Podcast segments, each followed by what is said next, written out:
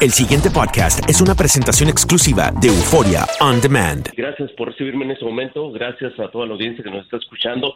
Bueno, pues eh, sería bueno tal vez lanzar una advertencia ya desde aquí, aprovechando esta, este alcance a nivel nacional que, todos tenemos a través de este excelente programa y decirle a las personas que Texas se ha convertido en este momento uno de, en uno de los estados con más casos de muerte relacionadas desafortunadamente con la influenza. Y eso que en este momento, de acuerdo con el Centro de Enfermedades eh, Contagiosas, no se ha alcanzado todavía ese pic, ese estado más alto eh, que se da desde diciembre todavía hasta el mes de marzo. En este momento, como tú correctamente lo señalaste, ya van 18 personas que han muerto en el área de Dallas, en la parte norte del estado de Texas, por eh, situaciones directamente relacionadas con la influenza. Y todavía faltan cuando menos unas ocho semanas más para que esta, esta temporada termine. Así que, según oficiales del condado de Dallas, lo peor supuestamente, si no se toman las medidas necesarias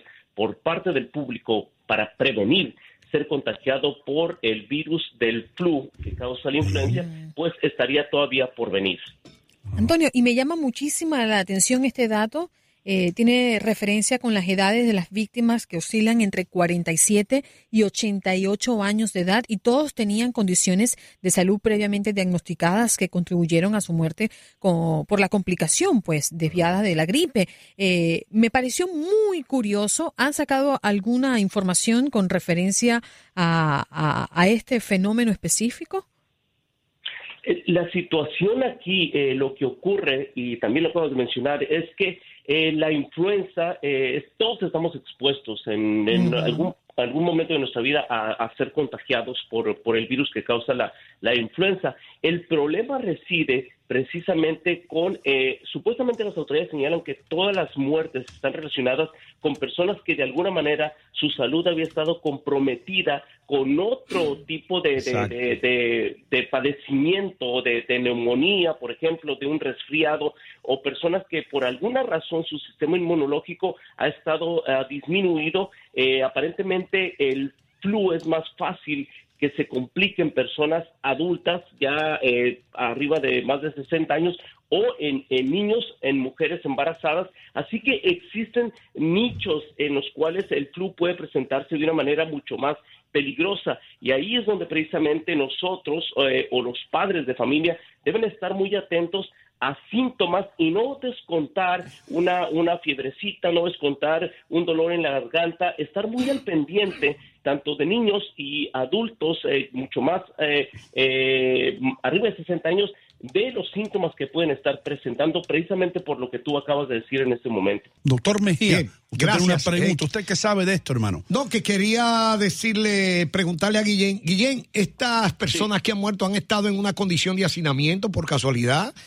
¿A qué grupo más o menos socioeconómico pertenecen? ¿Tú tienes el dato?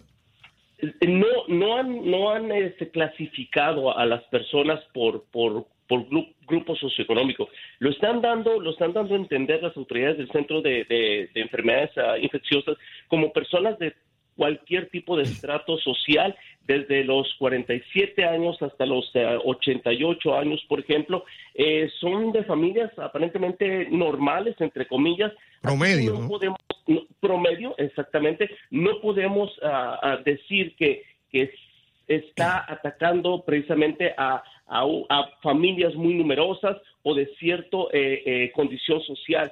Yo te puedo decir que, por ejemplo, eh, afortunadamente en la estación, aquí donde estamos trabajando nosotros, muchas personas han estado con problemas eh, respiratorios, algunos se han complicado con el flu, afortunadamente para nosotros no ha pasado de eso, pero le está eh, pegando a, está contagiando a personas de, de todos los niveles. Y repito, la situación más problemática es que se señala que la temporada, la, lo peor de la temporada aún está por venir. Quedan todavía ocho semanas eh, para que esto supuestamente termine. La temporada oficial, eh, por así decirlo, empieza el primero de octubre y, todo transcurre hasta el próximo mes de marzo. Ahora, no ha sido este el peor eh, año o récord para, para, para, para el estado de Texas.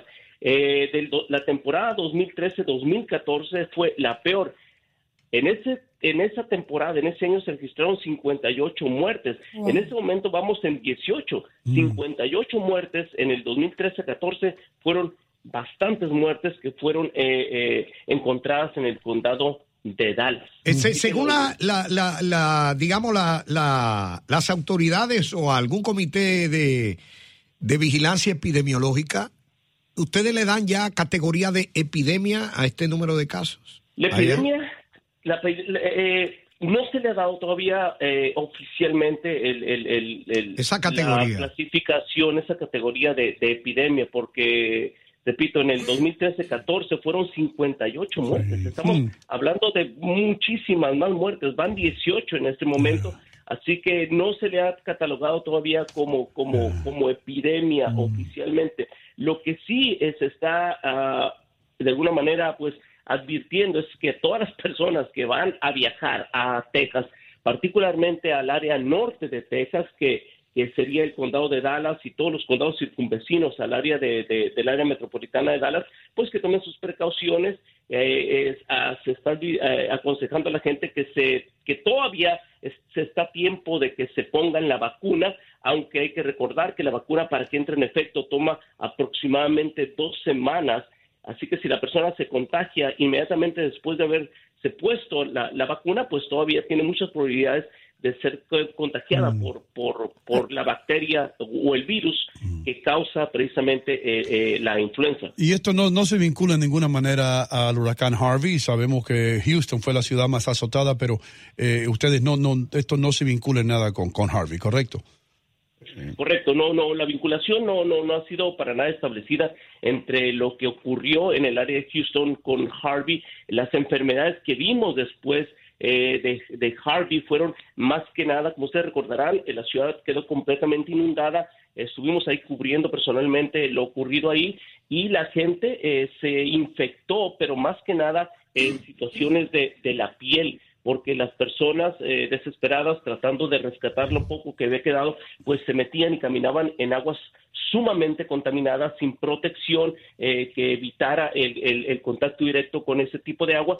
Y lo que empezó a ver eh, los hospitales del área de Houston en ese entonces fueron casos de personas con severas infecciones en la piel. No hay ningún tipo de relación directa que hasta el momento que sepamos que implique una relación directa entre lo ocurrido en Harvey y, las consecuencias de salud con lo que está pasando en estos momentos en, en Dallas y los casos de influenza y las muertes 18 hasta el momento. Antonio, y sabemos pues que la mejor manera de prevenir la gripe es con una vacuna. Eh, vamos a hacer de este espacio un servicio público, sobre todo porque nos escuchamos específicamente en la 1270 AM en Dallas, eh, esas localidades específicas, porque también entiendo que hay una campaña fuerte para la vacuna, ¿no? De la, de la comunidad. Las autoridades señalan y lo han dicho siempre, eh, la mejor manera tal vez de prevenirse es poniéndose la vacuna, aunque aunque hay que, hay que reconocer lo siguiente, las autoridades están señalando que el, virus que causa la influenza es un virus mutante y, se producen vacunas eh, eh, diferentes cada año eh, tomando en cuenta la mutación de los, del virus. Este año en particular, las mismas autoridades están reconociendo lo siguiente, están reconociendo que la vacuna que se está actualizando en este momento, este año, para esta temporada, es solamente 10% efectiva. Ahora ellos dicen, bueno, pues cuando menos un 10% es mucho mejor que 0% de, eh, de, de, estar protegido. Así que eh, muchas personas, incluso muchas personas, no sé si ustedes conozcan alguna, pero dicen, me han puesto la vacuna y me ha ido peor. Sí, eh, sí, conozco muchas personas que lo han dicho. y yo soy una de ellas. Yo, desde, yo, desde que yo llegué a este país hace ya casi 20 años, eh, la única vez que no me levanté de la cama por una semana o más fue cuando me puse la vacuna en contra de la influenza. Así ¿Qué es lo que pasa que, que tienes esa reacción? Eh, ¿Tú me preguntas a mí? Sí, doctor, usted. Sí, claro, claro. Adelante. Fíjate, la vacuna lo que hace es estimular el sistema inmunitario del individuo. ¿Por qué en qué consiste una vacuna? Tú administras el mismo virus, pero atenuado o muerto a un paciente. Si un paciente tiene un sistema inmunitario muy activo, da una respuesta bien agresiva y entonces la gente siente que se está explotando por dentro. Oh. Porque esto, la vacuna es más un estimulante del sistema inmunitario de cada individuo. Te ponen un virus ahí medio atenuadito. afecta a cada persona diferente. Sí, muy diferente, sí, mm. sí, sí. Antonio, ¿y las vacunas son gratuitas o hay que pagarlas? No, no, no. En la mayoría de los casos las vacunas son gratuitas totalmente a través de los centros de, metropolitanos de salud eh, que tiene cada condado, que tienen cada ciudad. Eh, eso es totalmente gratuito.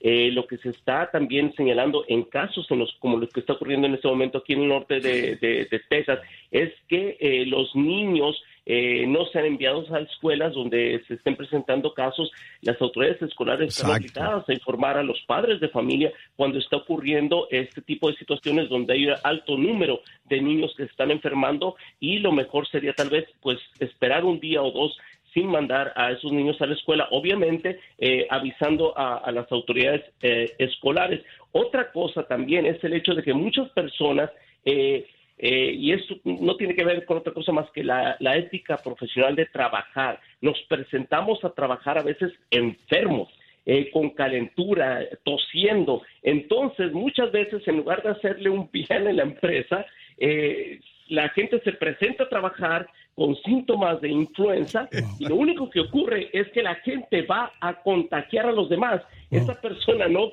trabaja ahí en la semana y como el, virus tarda días en, presentarse en otros, pues al rato es una situación en cadena en muchos en muchos centros de trabajo porque porque una persona se reconoce a la persona que vaya y trabaje, pero muchas veces hay que decir, ¿sabes de qué? Mejor quédate en tu casa pues, hasta que estés bien. Porque Antonio, Antonio, ahí está tu excusa, no vayas a trabajar mañana.